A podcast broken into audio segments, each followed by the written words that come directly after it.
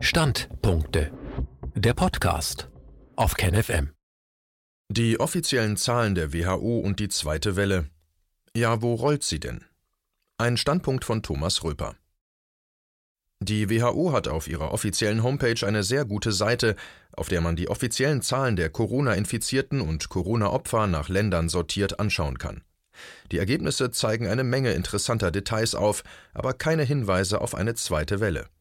Ich lade jeden ein, sich die WHO-Seite selbst anzuschauen, Sie finden sie im Schriftartikel verlinkt. Ich werde hier nur ein paar ausgewählte Länder, die in den Medien immer wieder genannt werden, und ihre Zahlen zeigen. Hier zeige ich die entsprechenden Screenshots und kommentiere jeden kurz. Deutschland. Wie Sie sehen, sehen Sie nichts. Die erhöhte Zahl der Infizierten entspricht der erhöhten Zahl der durchgeführten Tests. Die Positivrate liegt laut RKI seit drei Monaten unter einem Prozent. Italien. Das gleiche Bild wie in Deutschland. Spanien. Wieder das gleiche Bild, wobei hier etwas besonders deutlich hervorsticht, was wir auch auf allen anderen Grafiken sehen. Es werden zwar mehr Infizierte gemeldet, aber kein Anstieg der Toten. Wo aber ist dann die Gefahr, die angeblich von Corona ausgeht? Frankreich. Das gleiche Bild wie in Spanien. USA. Besonders interessant, denn obwohl dort immer mehr getestet wird, geht die absolute Zahl der Infizierten sogar zurück. Wie passt das zu den Katastrophenmeldungen der Medien über die USA? Dass man in den USA eine höhere Zahl von Toten sieht, liegt daran, dass die USA ein Vielfaches der Einwohner der anderen Länder haben und daher in absoluten Zahlen natürlich auch mehr Menschen sterben. Prozentual liegen die USA jedoch nicht über anderen Ländern. Zu den USA und deren Zahlen habe ich heute bereits einen Artikel mit den offiziellen Zahlen des CDC geschrieben, die ebenfalls ausgesprochen interessant sind, wenn man sie analysiert. Den Artikel finden Sie ebenfalls im Schriftartikel verlinkt. Schweden. Ebenfalls ein sehr interessanter Fall, denn Schweden hatte praktisch keine Einschränkungen verhängt. So erklärt sich, dass die Zahl der Infizierten etwas länger ansteigend war als in Ländern mit Lockdown oder gar Ausgangssperre. Aber auch in Schweden ist, obwohl es praktisch keine Einschränkungen gibt, von einer zweiten Welle nichts zu sehen. Die Zahl der Infizierten ist rückläufig und auch die Zahl der Toten ist fast nicht mehr messbar, wenn man sie mit der Zahl der normalen Todesfälle in Relation setzt.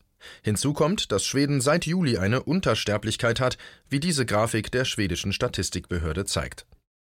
Russland auch Russland hat praktisch keinerlei Einschränkungen mehr und die bestehende Maskenpflicht in der U-Bahn wird zumindest in St. Petersburg, wo ich lebe, weder kontrolliert noch eingehalten. Bei jeder U-Bahnfahrt zähle ich aus Langeweile die Masken und die Zahl der Maskenträger schwankt zwischen 20 und 30 Prozent. Eine Handschuhpflicht besteht in der U-Bahn ebenfalls, aber ich habe nur zwei oder drei Leute mit Handschuhen gesehen.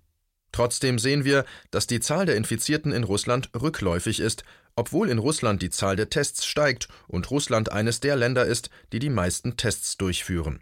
Die Zahl der Toten sieht in Russland zwar groß aus, wenn man aber die Zahlen anschaut, dann liegt die Todesrate in Russland bei nur 1,7 Prozent und die Zahl der Todesfälle ist ebenfalls rückläufig. Interessant ist, dass Russland den Lockdown verhängt hat, als gerade mal 500 Menschen infiziert waren und ihn wieder abgeschafft hat, als täglich noch über 10.000 neue positive Tests gemeldet wurden. Das passt zu meiner Theorie, dass die russische Regierung längst erkannt hat, wie verhältnismäßig ungefährlich Corona tatsächlich ist. Dass in Russland auch die Medien völlig anders über Corona berichten als in Deutschland, habe ich schon mehrmals aufgezeigt. Die Panikmache der deutschen Medien fehlt in Russland komplett und in diesen Tagen spielt der Beginn der Grippeimpfungen für die nächste Grippesaison in den Medien schon eine größere Rolle als Corona. Da es viele interessiert, hier noch ein paar Worte zur Grippeimpfung in Russland. Russland hat einen eigenen Impfstoff und es lassen sich jedes Jahr sehr viele Menschen impfen. Die Impfung ist kostenlos, man muss nicht einmal seine Krankenversicherung vorlegen, es reicht der Ausweis. Die Impfung wird nicht nur in Krankenhäusern angeboten, sondern es gibt überall mobile Impfstationen.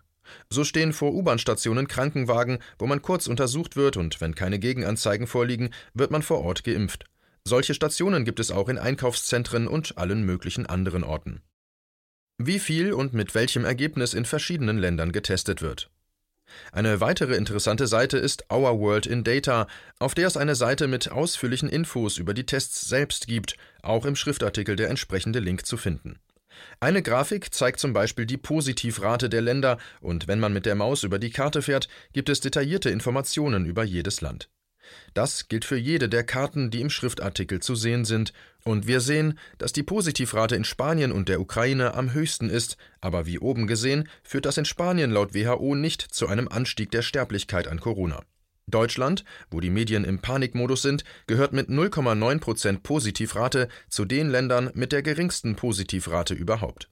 In den roten Ländern ist die Positivrate übrigens deshalb so hoch, weil kaum getestet wird. Wer aber nur Kranke in Krankenhäusern testet, die mit Symptomen kommen, hat zwangsläufig eine höhere Positivrate. Auf einer anderen Seite sehen wir das, was ich schon vorweggenommen habe. Die Karte zeigt, wie viele Menschen pro 1000 Einwohner in den Ländern getestet werden, und die auf der obigen Karte rot markierten Länder haben die geringste Testrate. Die höchsten Testraten haben die USA, Russland, Großbritannien und Australien mit 2 bis 2,5 Tests pro 1000 Einwohner. Deutschland liegt mit 1,68 Tests deutlich zurück. Wenn Deutschland auch auf zwei Tests pro 1000 Einwohner kommen sollte, werden wir auf dem Weg dahin noch viele Meldungen in den Medien darüber lesen, dass die Zahl der Infizierten steigt, auch wenn die Positivrate weiterhin unter einem Prozent bleiben sollte. Eine weitere interessante Funktion auf der Seite ist der Ländervergleich bei der Testhäufigkeit pro 1000 Einwohner auf der Zeitskala. In dieser Grafik habe ich folgende Länder verglichen: Liste nach Häufigkeit der Tests pro 1000 Einwohner. USA, Russland, Frankreich, Spanien, Deutschland, Schweden und Italien. Man kann aber auch jedes andere Land der Welt in die Auswahl nehmen. Ich habe mich an die in diesem Artikel genannten Länder gehalten. Es gibt also eine ganze Menge interessanter Daten und wer, wie ich, Spaß am Spiel mit Zahlen hat, findet auf den Seiten der WHO und Our World in Data zwei sehr interessante Spielwiesen. Nur eines findet man auf diesen Spielwiesen nicht, einen Hinweis auf eine anrollende zweite Welle oder auf eine relevante Sterblichkeit an Corona.